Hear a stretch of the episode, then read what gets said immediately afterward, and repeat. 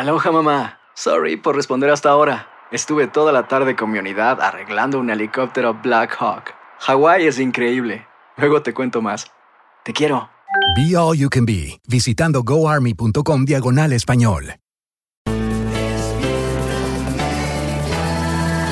Bienvenidos al podcast con los mejores momentos de Despierta América. Tu show diario de entretenimiento, noticias, consejos útiles y más. Este es el show que le pone alegría, esperanza y buenas vibras a tu día. Sigue el podcast de Despierta América en Euforia App. Déjame ser la alegría. Por favor, por favor, por favor, pase. Pero Es la que nunca te falla, que si la luz se te apaga, la encenderá mi canción. ¡Epa! Cante con nosotros. ¿Qué dice? Y que te enteres conmigo, que no todo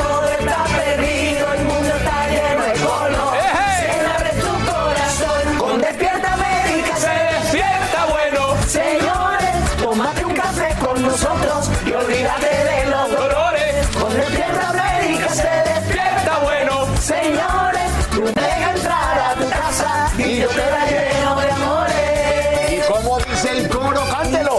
La la la la. Chicas de Familia, muy buenos días, familia de Despierta América. Sí, aplaudan, aplaudan. Su martes con nosotros, back.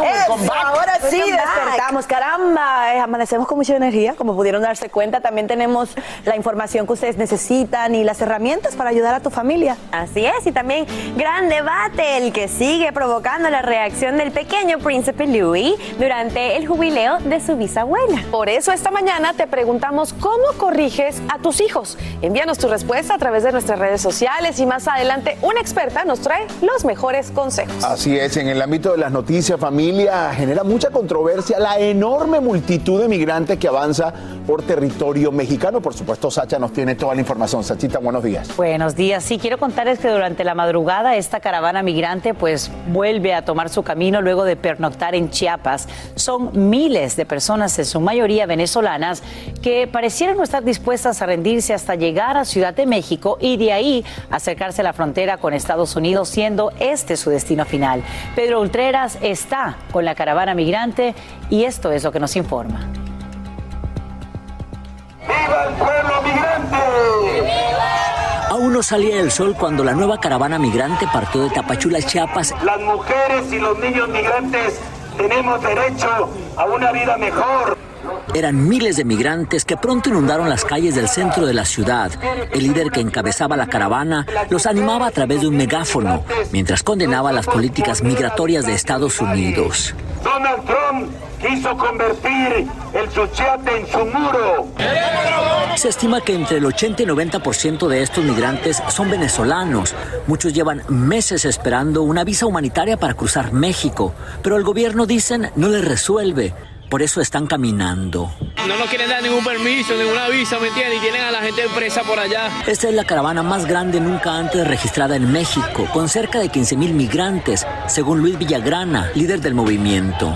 Es la caravana galáctica, es la más grande, es la más grande en la historia de la movilidad humana en los últimos 15 años de la frontera sur. Entre los migrantes hay personas en sillas de ruedas, madres con bebés de brazos y muchas mujeres embarazadas.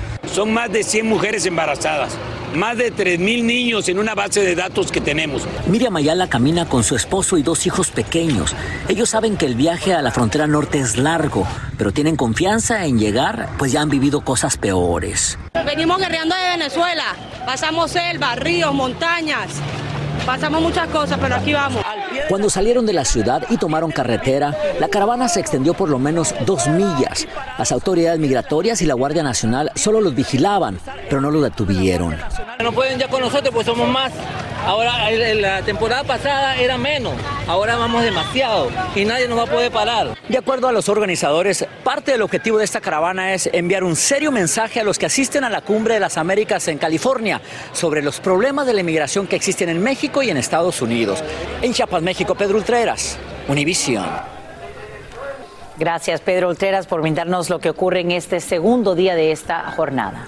Y nos vamos a otras noticias porque precisamente la novena cumbre de las Américas entra hoy en su segundo día con el anuncio de que el presidente Biden planea firmar una declaración sobre migración. El mandatario se reuniría este viernes con líderes de las naciones participantes y se espera que México la suscriba, aunque el presidente Andrés Manuel López Obrador es uno de ocho jefes de Estado que no asisten al evento. Además, Biden anunciaría una inversión de más de 300 millones de dólares para abordar la inseguridad alimentaria en América. En horas de la noche arrestan a por lo menos dos sospechosos en conexión con el tiroteo masivo en Filadelfia. El par enfrenta cargos por intento de asesinato, asalto con agravantes y asalto a agentes del orden. Como te informamos en Despierta América, la balacera en plena calle deja tres muertos y más de una decena de heridos. Uno de los arrestados se recupera en un hospital mientras el pistolero que inició el altercado falleció en la escena.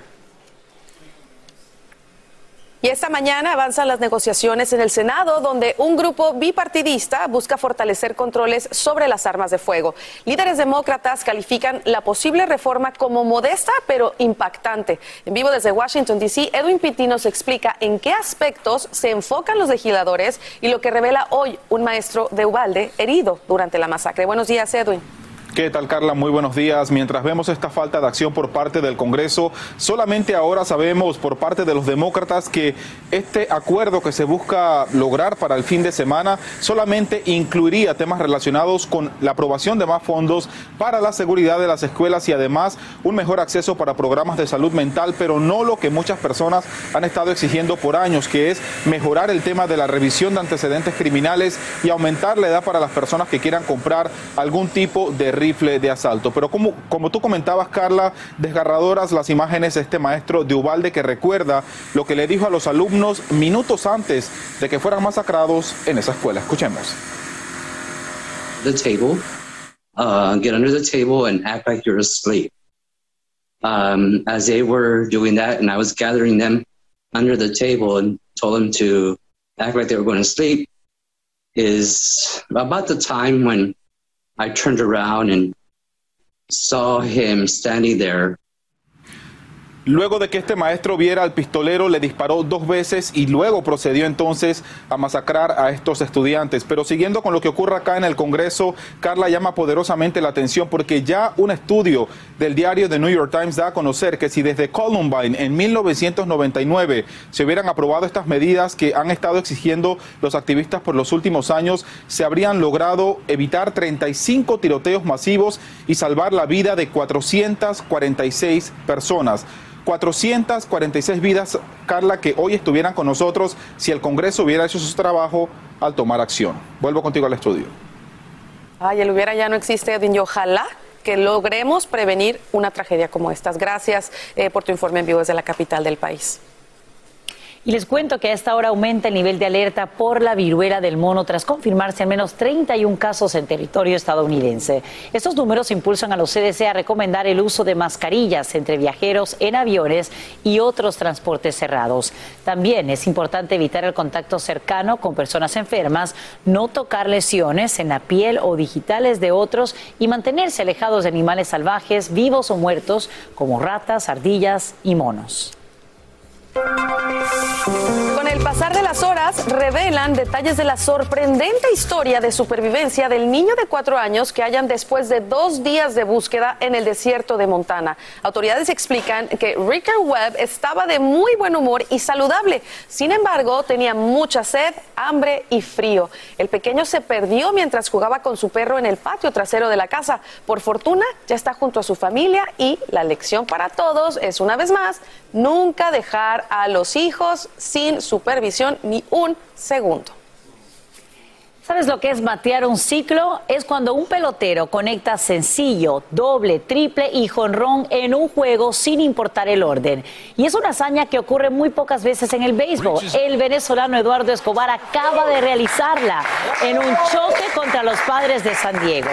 Es el primer ciclo de su carrera y la primera vez en 10 años que un jugador de los Mets de Nueva York logra las cuatro conexiones en un mismo partido. Partidazazazo. ¡Qué maravilla! Por él. Oigan, Yailin, la más viral, y Anuel anuncian que se, casan. Por primera vez, Yailin y Anuel, señores, consideran una entrevista como pareja y lo hicieron para un programa radial dominicano donde ellos contaron detalles de su ¿Programa relación qué? radial, como dicen Me ustedes, encanta. dominicano. Oigan, en ocasión, otras ocasiones, la verdad es que ellos habían hablado de que estaban listos para dar este gran paso, que es el matrimonio. Hijo, boda. Al final, de verdad, le deseamos lo mejor a esta pareja. Claro que sí, se ven súper enamorados, que vive el amor y aquí celebramos eso y mucho más.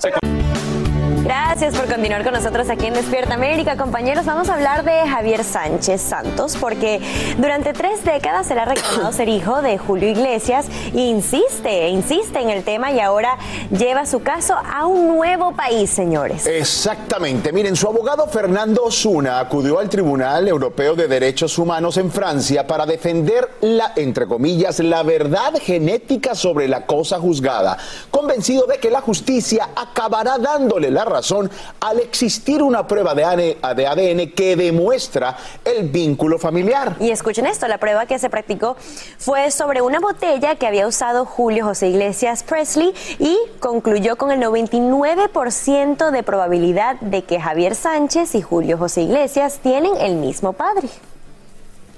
Oigan, a pesar de que el pasado mes de marzo en España el Tribunal Constitucional rechazó el recurso planteado por el supuesto hijo, ya que consideraba que se trataba de una, repito, entre comillas, cosa ya juzgada, su abogado confía en que el Tribunal Europeo de Derechos Humanos en Francia no va a contradecir sus propias sentencias. Y enumera, escuche esto, hasta 11 pronunciamientos similares en los que, según asegura, prevalece la verdad genética. Bueno, pues vamos a ver en qué termina todo esto y aquí se los vamos a contar. Por obviamente. algo él insiste, Carlita. Yo pienso que siempre Mira, hay que ver las dos caras de la moneda. La verdad Por siempre sale a relucir. Y tarde muere de pie, exactamente. Bueno, nos vamos a otras cosas porque Luis Coronel, fíjense, arremetió contra Cristian Nodal por su apariencia física y asegura que no es una buena imagen para ser cantante regional mexicano. Vamos a escuchar.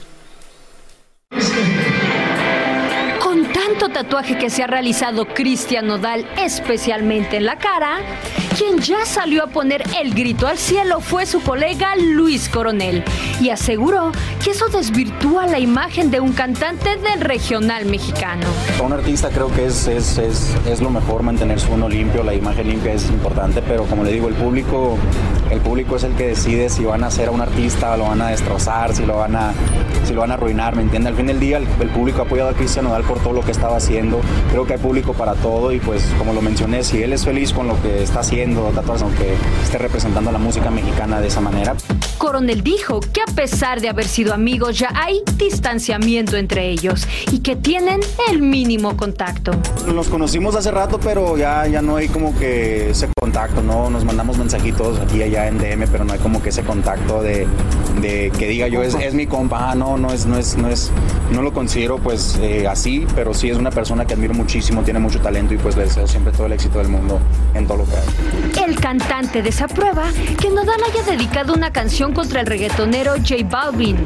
Escuche por qué. La unión hace la fuerza, eh, 100%, ¿no? Eh, el estar tirándose entre canciones uno al otro, creo que eso no está, eso no es unión, eso pues al, al contrario, ¿no? Está eh, causando polémica, está causando pues cosas eh, que no deberían de ser, ¿me entiende? Eh, pero al fin del día, como le digo, suerte para los dos y los apoyo siempre en su carrera. Muy problema de ellos, entre ellos se están agarrando o entre ellos está el problema, pero yo no, no tengo nada que comentar sobre eso. El grupero se solidariza con Nodal y está dispuesto a apoyarlo porque sabe que no ha tenido una vida fácil en lo personal. Pero si a él lo hace feliz, creo que ese es un punto que muchos también no ven, ¿no? Si él es feliz con lo que, lo que se está haciendo, tatuarse la cara, pintarse el cabello, eh, todo lo que se está haciendo, pues está bien, ¿me entiende? No es como que... no, no al contrario, es, es apoyarlo 100% a pesar de todo lo que le ha pasado. En Ciudad de México, Guadalupe Andrade, Despierta América. Carlita, ustedes, nuestros hermanos mexicanos, tienen una frase que dice, cada quien habla como le va en, la, feria.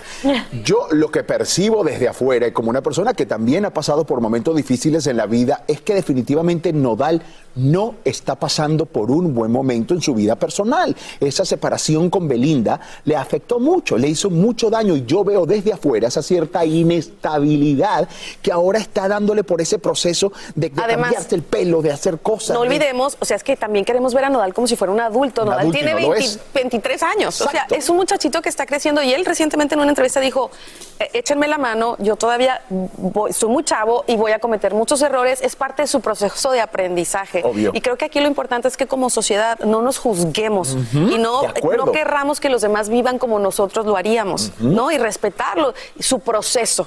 Él en algún momento sanará y en algún momento le deseamos de verdad que esté tranquilo, que esté bien. Y quizá- Porque el éxito lo tiene, la fama la Y un tiene, el un- dinero, el Es reconocimiento. un el genio de la música, es un genio de la música, eso no se lo podemos quitar. Es un genio de la música. A mí me dio miedo con Luis Coronel. Dije, no te metas ahora Luis Coronel también en esto. Déjalo ahí, tranquilo, amigo.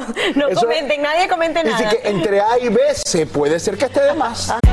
Hay gente a la que le encanta el McCrispy y hay gente que nunca ha probado el McCrispy. Pero todavía no conocemos a nadie que lo haya probado y no le guste. Para pa pa pa. Cassandra Sánchez Navarro junto a Catherine Siachoque y Verónica Bravo en la nueva serie de comedia original de VIX, Consuelo, disponible en la app de VIX ya. Alegra tu día y mantente informado con lo mejor de Despierta América. El juicio de Johnny Depp, su abogada Camille Vázquez, ahora le están lloviendo literalmente las ofertas de trabajo. Bueno, fíjense, principales bufetes de abogados y cadenas de Hollywood quieren trabajar con Camille y es que su popularidad aumentó a raíz de que consiguió esta tan anhelada victoria del actor. Algunas fuentes revelaron que Camille está considerando algunas de las opciones que se le han presentado y es que hasta los agentes de talento reconocen que es una abogada inteligente con mucho aplomo y que su impactante actuación en el juicio pues la impulsó a adquirir un nivel de visibilidad, oiga, muy poco común. Además, les voy a decir una cosa, orgullosamente latina, Así ¿no? es. O sea, Y eh, sí, claro, a mí me encantó verla en el sentido de, de cómo tú la veías parada y hablando con una seguridad, con una fuerza, dije, qué bueno. Y qué- las fotos que recorrieron cuando se dio el resultado del juicio, la sonrisa de ella Sí, también era como lo que logré. "Mhm, I did it. Yes. I did that. Asesino, le gritan al principal sospechoso de matar a balazos en su propia oficina, al ministro del Medio Ambiente en República Dominicana. Mírenlo ahí, mírenlo ahí, Dani, Dani, mírenlo ahí. Y es fuertemente custodiado. ¡Mataste un hombre bueno, asesino! Es el momento en que arrestan a un amigo cercano de la víctima y en vivo desde Santo Domingo, Indira Navarro nos cuenta qué se sabe ahora de este crimen que mantiene en vilo a toda esa nación. Indira, cuéntanos.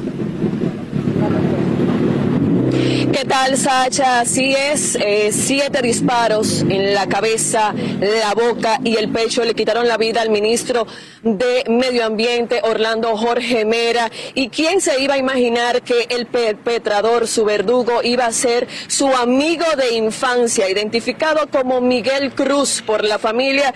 Y la familia ha emitido un comunicado en, que, en, el que expresa eh, pues su conmoción y también su perdón para continuar con el legado del ministro de Medio Ambiente, quien era un reconocido político con una larga trayectoria, hijo de un expresidente de la República, que se destacaba en la vida pública por ser una persona parsimoniosa y pacífica. Y para mantener su legado, pues los familiares de la víctima decidieron perdonar al agresor Miguel, Miguel Cruz, quien... Eh, fue interrogado por más de 10 horas desde que ocurrieron los hechos aquí en el Ministerio de Medio Ambiente. Ayer lo que se vivió en esta institución pública fueron momentos de pánico. Muchas de las personas tuvieron que eh, volar estos barrotes de seguridad, ya que todo el perímetro fue cerrado y cercado por los militares. Y quién se tampoco se iba a imaginar que el agresor pues burló todo el procedimiento de seguridad, todo el perímetro, salió caminando luego de cometer los hechos, se refugió en una iglesia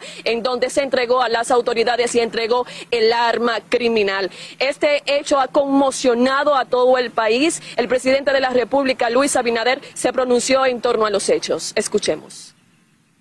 El mundo tiene que reaccionar. Miren las muertes en Estados Unidos con armas automáticas. Aquí también la gente con armas. Esto, debe de cambiar. Esto tiene que cambiar. Tres días de duelo nacional fueron decretados eh, por el presidente de la República, Luis Abinader. Para el día de hoy, a partir del mediodía, se le estarán desarrollando honras fúnebres al ministro de eh, Medio Ambiente, Orlando Jorge Mera, iniciando con una capilla de cuerpo presente, con una misa, mejor dicho, de cuerpo presente en una capilla del Palacio Nacional para luego continuar la ruta hacia la funeraria, eh, una reconocida funeraria de Santo Domingo y luego ya pues mañana será el sepelio. Sacha. Eh, es sumamente perturbador todo lo que nos cuentas, eh, pero hay que destacar, por supuesto, lo que la familia dice que lo perdona. Pero ahora bien, Indira, ¿qué se sabe esta mañana sobre la posible causa de este asesinato? Y sabemos que pudo burlar la seguridad este amigo de confianza y principal sospechoso luego de la balacera, pero ¿cómo es que entró en un principio armado? Bueno, lo que se tiene, lo que se ha revelado es que como por ser una persona de confianza, un amigo de la infancia que eh, eh, eh, continuó con él al lado del ministro de Medio Ambiente, pues toda su vida pública y, incluso aparecen fotos, era una persona que no pasaba por los regímenes de seguridad dentro del ministerio, por orden del mismo ministro. Entonces, como no pasaba por ninguna rigurosidad de seguridad, no fue chequeado y no y la seguridad no pudo percatarse de que andaba armado. Es por esa razón que eh, pues ocurre lo que ocurrió. Esta balacera que ha conmocionado al país con la muerte del ministro de Medio Ambiente Orlando Jorge Mera. Y sobre una posible causa, Indira, ¿qué se sabe? ¿Qué han revelado las autoridades? ¿Por qué lo habría hecho? Es la mayor es la mayor incógnita hasta este momento las causas que motivaron a este asesinato que fue bastante eh, conmocionante y sorprendente y que ha indignado a varios sectores de la vida nacional en el país. Sacha. Indira Navarro, te agradecemos por brindarnos estos nuevos detalles en vivo desde Santo Domingo en República Dominicana. A esta hora un migrante mexicano sale de la cárcel y enfrenta la deportación en California, pero antes debe responder también ante la justicia en Texas. Se trata de José Inés García Zárate, a quien un juez acaba de condenar a siete años, un tiempo que ya pasó en prisión. Como te contamos en Despierta América, el indocumentado fue exonerado de homicidio a pesar de disparar la pistola que dio muerte a una mujer en un muelle de San Francisco. El caso impulsó la retórica antiinmigrante del entonces candidato presidencial Donald Trump en 2015. Votantes de siete estados se dirigen hoy a las urnas de cara a los comicios de medio término. Esos son Iowa, Mississippi, Montana, Nueva Jersey, Nuevo México, Dakota del Sur y California, donde los demócratas superan casi dos a uno a los republicanos. Tanto el senador Alex Padilla como el gobernador Gavin Newsom enfrentarían muy poca oposición, como nos explica Romy de Frías en vivo desde Los Ángeles. Romy, buenos días, cuéntanos. Así es, Sasha, muy buenos días. Y bueno, aquí tenemos un sistema algo inusual de votaciones y es que los dos candidatos que salgan a la delantera esta noche se van a enfrentar en noviembre sin importar a qué partido pertenecen. Hasta el momento hay muy poco entusiasmo en el estado de California por estas elecciones. Solamente un 15% de aquellos que están registrados para votar lo han hecho hasta el momento. Pero hablemos precisamente de los candidatos, esos puestos que están sobre la mesa el día de hoy. El gobernador Gavin Newsom, quien tuvo unas elecciones especiales hace poco tiempo eh, porque buscaban sacarlos. Bueno, él es uno de los favoritos de permanecer en el puesto como gobernador del estado de California. También hablemos del alcalde de la ciudad de Los Ángeles, Eric Garcetti. Él fue nombrado por el presidente Biden como embajador de la India y se va a estar eh, retirando del estado de California. Y una de las favoritas en esta contienda es la congresista eh, Karen Bass. Ella era una de las favoritas también del presidente Biden para tomar el puesto de vicepresidenta y se piensa que podría salir a la delantera esta noche. Pero también quiero hablar de Alex Padilla. Él fue nombrado por el gobernador Gavin Newsom como eh, senador sustituto eh, de la vicepresidenta Kamala Harris. Él nunca ha recibido un voto para este puesto y lo va a hacer por primera vez, pero también es uno de los favoritos. Una contienda muy reñida, pero definitivamente, bueno, se necesita que los ciudadanos del estado de California salgan a votar, expresen su sentir en estas eh, elecciones primarias Que hasta el momento, bueno, como hemos visto, hay muchos puestos que están sobre la mesa, especialmente a nivel estatal. Es toda la información que te tengo desde Los Ángeles, California. Romy de Frías, regreso contigo al estudio. Gracias, Romy, por brindarnos estos detalles en vivo. Vamos a lo siguiente. ¿Y el anuncio para cuándo? Esa es la pregunta que ahora mismo se hacen miles de jóvenes que esperan que el presidente Biden cumpla su promesa de campaña de perdonarle sus préstamos estudiantiles. Informes sugieren que el mandatario no ofrecerá esa ayuda sino hasta finales de verano, justo cuando se reanudan los pagos de la deuda y mucho más cerca de las elecciones de medio término. La espera desespera a quienes aguardan desde abril, cuando Biden comenzó también a hablar de este asunto una vez ya en la presidencia.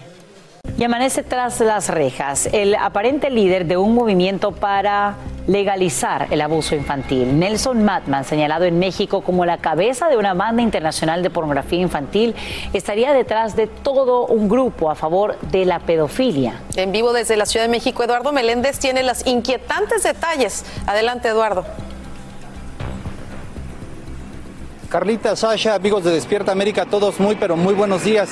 En efecto, un pedófilo es un sujeto depravado según el diccionario. Bueno, y hay uno, y como ustedes bien refieren, es Nelson, quien está detenido, quien ha quedado de momento fuera de circulación. Él es de origen holandés y llegó al país en el año 2021 aparentemente para sentar las bases de estas actividades ilícitas. ¿Cómo es que se logró saber quién era y las actividades ilícitas a las que se dedicaba. Bueno, esto fue gracias a la Operation Underground, un organismo internacional que dio a conocer a la Fiscalía en México que aquí se encontraba este sujeto y las actividades ilícitas a las que se dedicaba. Escuchemos qué fue lo que le encontraron cuando se realizó el seguimiento a esta persona en el territorio nacional encontramos fotografías con pornografía infantil, computadoras portátiles, un teléfono celular, discos duros, diversas tarjetas electrónicas de memoria, así como dos pasaportes de los Países Bajos, indicios que fueron asegurados para ser integrados a la carpeta de investigación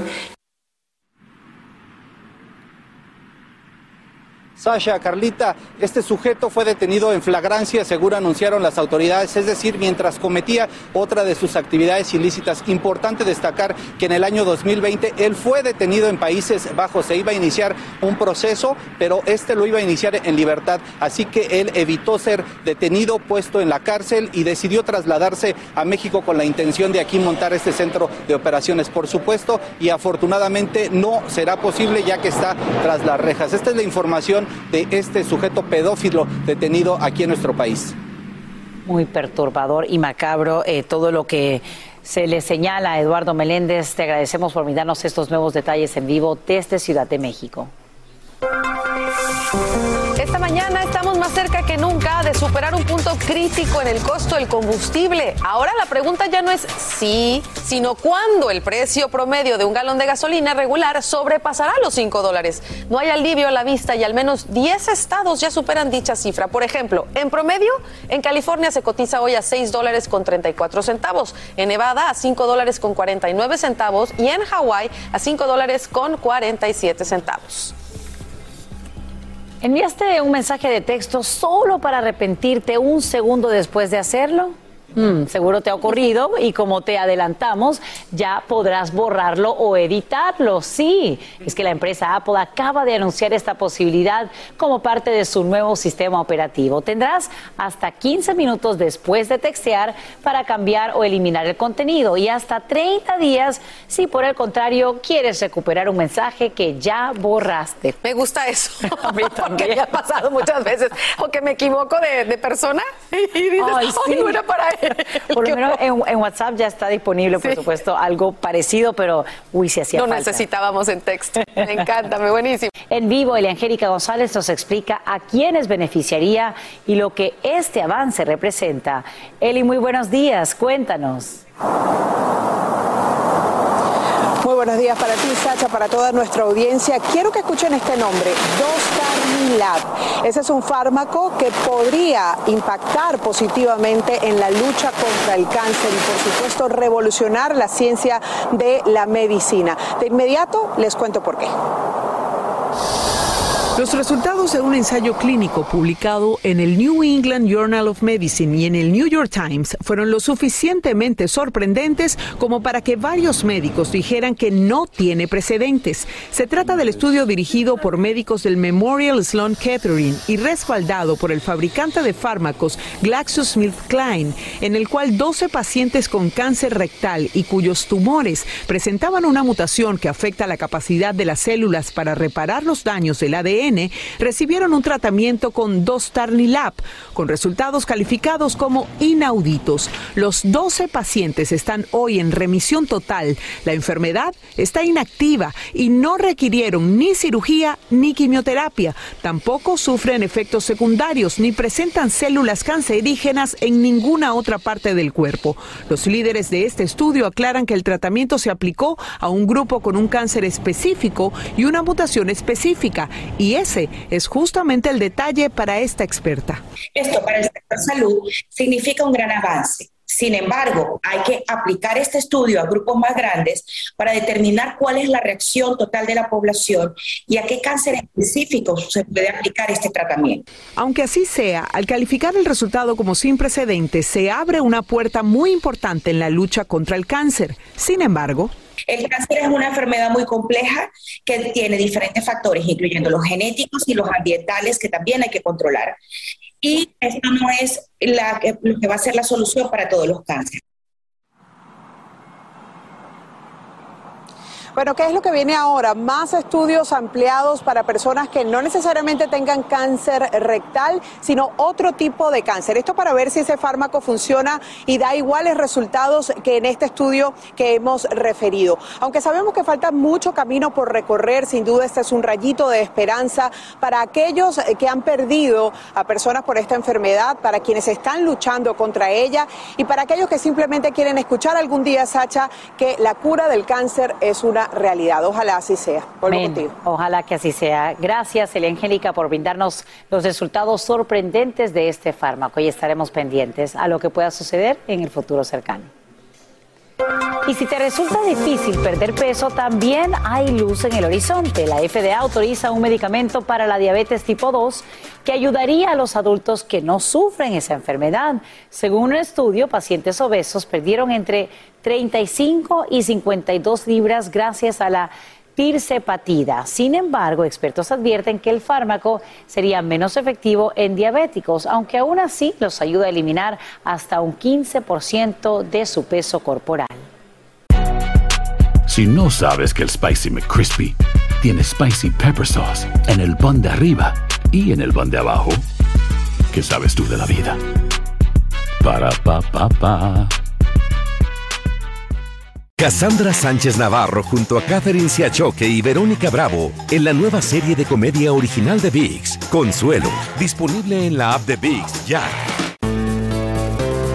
Este es el show que le pone alegría, esperanza y buenas vibras a tu día. Mantente informado con lo mejor de Despierta América. A continuación, escucharás información práctica para mejorar tu vida, variados reportajes de farándula y actualidad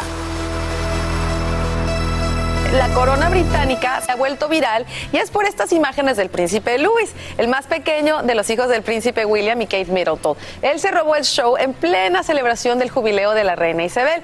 Primero, con todas esas muecas que hizo durante los eventos reales y luego cuando trató de callar a su madre en público. Y ahí cuando se ve a la duquesa de Cambridge tratando de calmarlo, pues viene la pregunta que ha traído este debate. ¿Qué harías si fuera tu hijo? ¿Cómo corregirías a tus hijos en público? Más adelante nosotros vamos a leer otros de sus comentarios y para hablar del tema quiero darle los buenos días a la psicóloga Erika Monroy. Buenos días Erika, qué bueno que estás con nosotros. Siempre un placer el poder dar información a nuestra audiencia. Oye, y este tema de verdad eh, ha, dado mucho de qué hablar. A ver, cuando, cuando vemos imágenes como estas, hasta uno dice, hasta la realeza le pasa, ¿verdad? Pero si vemos la cara de la duquesa, pues de alguna manera sí se siente frustrada, ¿no? La pregunta es, ¿ella hizo lo correcto? ¿Debemos corregir a nuestros hijos si nos hacen este tipo de berrinches frente a la gente? Mira, es una, una pregunta que, hay que considerar varias, varios aspectos. Primero es la edad del niño, también el tipo de, de, evento que va a ser. Si es un evento público en donde va a haber muchos adultos, donde no está cómodo con la ropa, el tiempo es prolongado, tal vez no durmió, no comió, por lo menos hay que tener lo que son las necesidades básicas cubiertas para que nuestro hijo pueda mantenerse con atención y también tomar decisiones. Tal vez no, no es un evento para él. Tal vez es mejor eh, contratar a una nana y que esté en un lugar donde esté tranquilito y ustedes puedan ir a su evento público sin esperar mucho de su hijo. Ahora, si ya está haciendo el berrinche, es muy difícil que el niño dentro del berrinche pueda salir, que te pueda escuchar, que te pueda focalizar. Y nuevamente, depende de la edad. En ese caso es mejor poder sacarlo del evento, tranquilizarlo, lo que se llama en psicología autorregulación. Mucho que son las técnicas de respiración que hay que practicarlas desde antes, en, desde antes en la casa para que en ese momento de crisis las podamos aplicar. Además, qué difícil, ¿no? En el caso de ella, pues todo el mundo está con observando todo lo que haga, pues va a ser criticado o juzgado de alguna manera. Ahora, nosotros precisamente les preguntamos a ustedes en nuestras redes qué harían si este fuera su hijo. Y las respuestas fueron encontradas. Si me permites, te voy a leer algunas. Por ejemplo, esta la Lilita 16 y dice así, eso pasa un 99% con las nanas y nunca ven a la madre. Eh, G76 dice, una cosa son gestos y otra cosa es faltar al respeto. Eso de taparle la boca a la mamá no es gracioso. Sorangel 21 dice, yo lo dejaría porque cuando uno impone es cuando reaccionan de esa forma, porque son niños y no entienden de protocolo. Por eso es mejor dejarlos que sean ellos. Eh, Baidutari dice lo siguiente, no sé qué decir, a mí solo me miraban y yo me quedaba paralizado. Beatriz 12M dice, discúlpame, pero mi niño tiene cuatro años y él sabe comportarse, ya sean eventos de adultos o de niños. Una como madre los tiene que educar desde chiquitos y no dejarlos que hagan lo que quieran por el simple hecho de ser niños. Eso de que así son los niños es solapar sus malos comportamientos y por eso es que llegan a grandes y tratan de golpear a sus madres o a sus padres, ¿no? Eh, eh, muy fuerte, como te digo, encontrado. Ahora, Erika, hay padres que dicen que la disciplina debe ser estricta, mientras que otros optan por una educación más flexible, que creo que se usa más hoy en día. ¿Quién está en lo correcto? Y es que son diferentes pautas de crianza y ambas son, son importantes, depende de la circunstancia, el momento, la edad del niño. Hay lo que son los padres autoritarios, en donde no hay esta contención emocional, es porque lo digo yo, y ese tipo de disciplina está basado mucho en el miedo. Eh, son niños que de adultos pueden tener este problema con un vínculo con la familia. Pero también del otro lado están los padres permisivos, que también tienen sus consecuencias, porque no hay reglas, no, hay, no entienden cuáles son las consecuencias y los efectos. ¿Qué hacer? Hay un estilo de crianza que se llama la democrática, que quiere decir que va a ser una crianza eh, mixta un poquito de los dos, es porque yo lo digo en estas circunstancias, hay cero tolerancia y tenemos que tener muy claras cuáles son los efectos. Yo no hablaría de castigo, sino efectos, las consecuencias a tu comportamiento, que tú decides pueden ser positivos o negativos, depende de lo que tú vayas a decidir, pero eso lo tienes que tener preestablecido con tu hijo, no importa la edad explicarle de antemano, como lo comentábamos, mira, vamos a ir a este evento, va a durar tanto tiempo, llevar también cosas para que se entretenga. A veces lo dejamos ahí sin nada o a veces los conectamos a un digital. La idea es que lleven para colorear, que puedan poder, ellos poder estar bien, un, un appetizer, un snack, algo que puedan comer.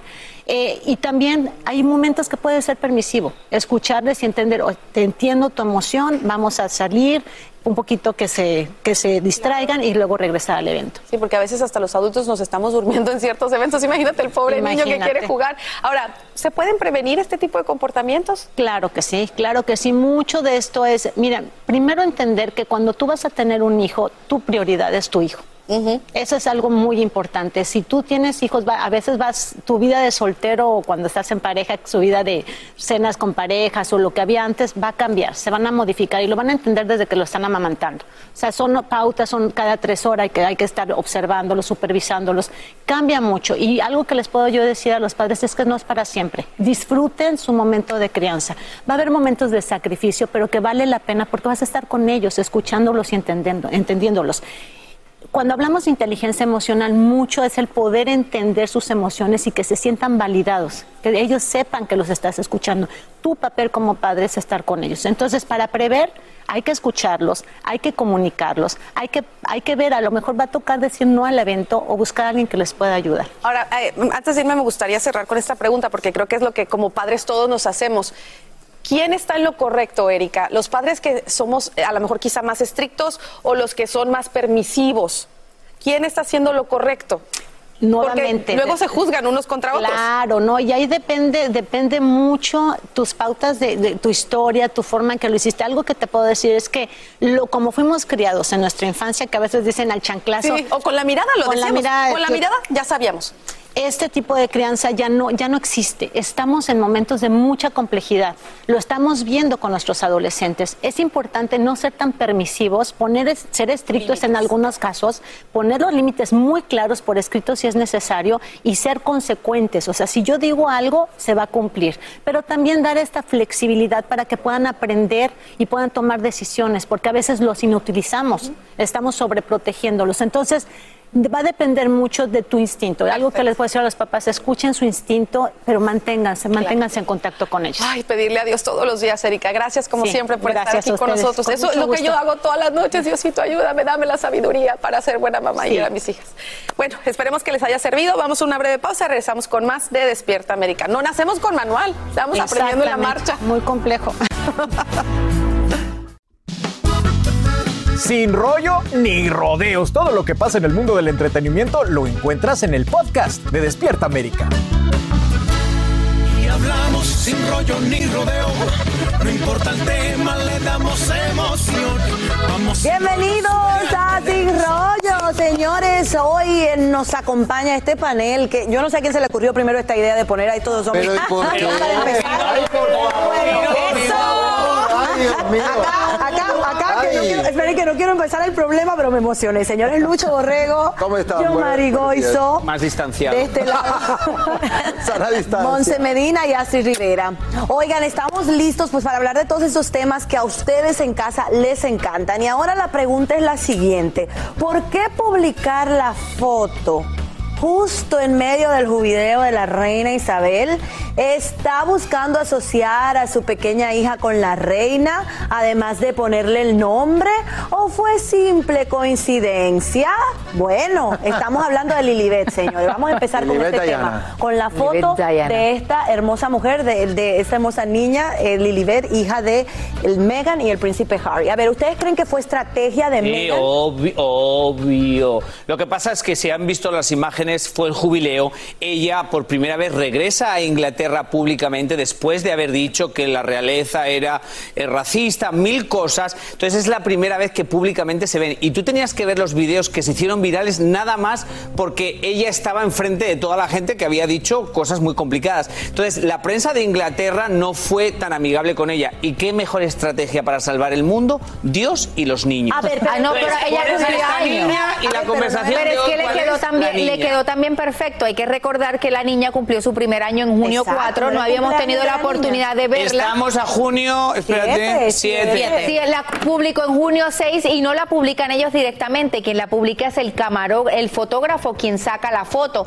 Y entiendo yo, ojo, entonces, si la hubiese ¿le robó puesto- la foto? Perdón, Yomari, si hubiese puesto la foto en junio 4, que justamente era parte del jubileo, iban a decir lo ¿Are- mismo. are you okay? La niña cumplió año ese día. ¿Por qué no hicieron el jubileo de otro día? Pero me Ah, estás, bueno. está- estás- es- Pues, a estás dando, estás, estás dando a entender que como que la foto no lo subieron ellos, subieron la, ellos dieron el permiso. de Mira, mira, foto. espérate una cosa, espérate una cosa. Al final estamos hablando de una niña que está hermosa, preciosa, y le decíamos Linda. bendición del mundo. Como ustedes están tan encendidos, yo quiero traer este tema, el ¿Cuál? de Gerald Piqué. Ay, Dios mío. Señores, Gerald Está Piqué pique y dice se que prefiere el fútbol que al sexo. Vamos a verlo, señores. Esto, ¿Usted qué opina? Es que te diría que ni el sexo. O sea, es... O sea, ¿prefieres eh, un, un par de horas en- con los pericos que...? Yo creo que sí. Eso, Shakira debe estar contentísima con tu declaración, ¿eh? Bueno. Debe estar ahora mismo dando palmas y, y gracias. No, no lo creo, la verdad que... Ay, Jehová, usted cierre, cierre la boca que yo sé que usted está como nosotros aquí. Así.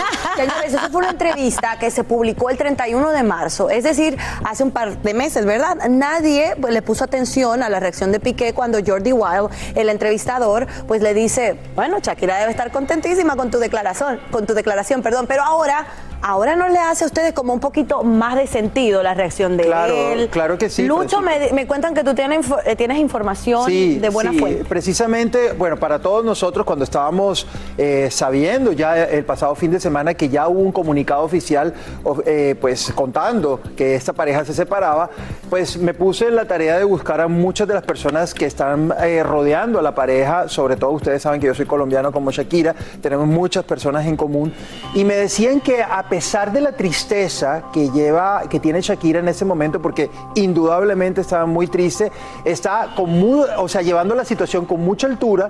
De hecho, no sé si ustedes se acuerdan imágenes de las hace pocos días atrás de Shakira en el Festival de Cine de Cannes, donde obviamente para ese momento ya ella sabía que se, pues era inevitable una situación ya pública de esta separación. Está siendo muy profesional. eh, y una de las cosas que más me llamó la atención es que el entorno inmediato de Shakira, las personas de su familia, las personas, eh, sus eh, personas de su trabajo, de, su produc- de sus producciones, no sabían, no sabían que esto se iba a dar de esta forma. O sea, ellos pensaban que iba, era una crisis momentánea. Que iba a pasar, pero no. Resultó terminando en lo que ya todos sabemos que estamos aquí chachareando. A ver, Monse, ¿qué tú piensas de las declaraciones de, de Piqué? Te veo cuando veía, Bueno, cuando veía al hombre hablando, Monse estaba como, pero ven acá, Piqué, ¿qué te pasó? Sí, volviendo a esas declaraciones, bueno, para gusto los colores, yo puedo entender su pasión por su arte, por su fútbol, lo puedo entender hasta admirarlo, pero de eso a decir públicamente, aunque él lo sienta, que prefiere el fútbol a la intimidad,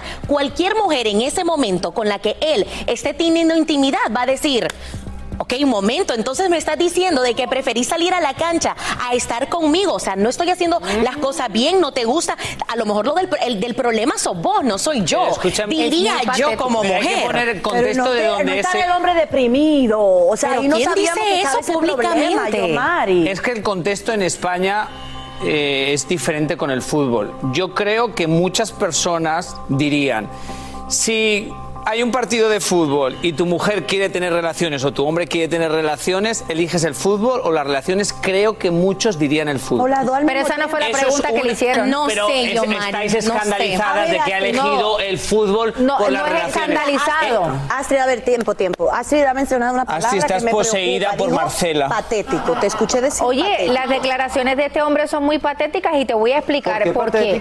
Sí entiendo que las declaraciones son patéticas. Tú estás hablando también de la intimidad que tú tienes con una persona. Luego el reportero, el periodista le vuelve y le pregunta, Shakira no va a estar muy contento con estas declaraciones, a lo que él hace un gesto como que... mm, al final del día él tuvo la oportunidad de decir, espérate, espérate, no es que no me guste, no es que tal cosa, no dijo absolutamente nada. Y con todo lo que está pasando, estas declaraciones se han prestado para cualquier cosa. Pero Una ahora, mujer sabe, ahora sabemos todo, que en esa fecha ya no estaban juntos. Claro, ahora pero se sabe que ya Shakira no, o sea, a Shakira ya no le preocupaba porque ya no estaba con él.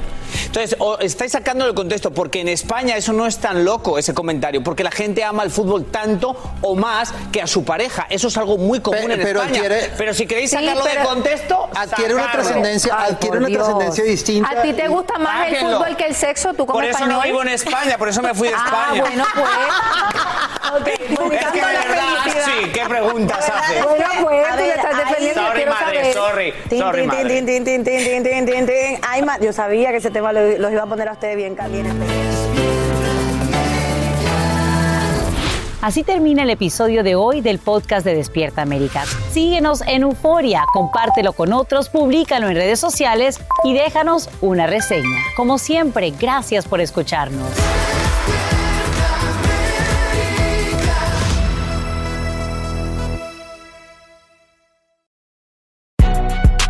Si no sabes que el Spicy McCrispy tiene Spicy Pepper Sauce en el pan de arriba y en el pan de abajo, ¿qué sabes tú de la vida?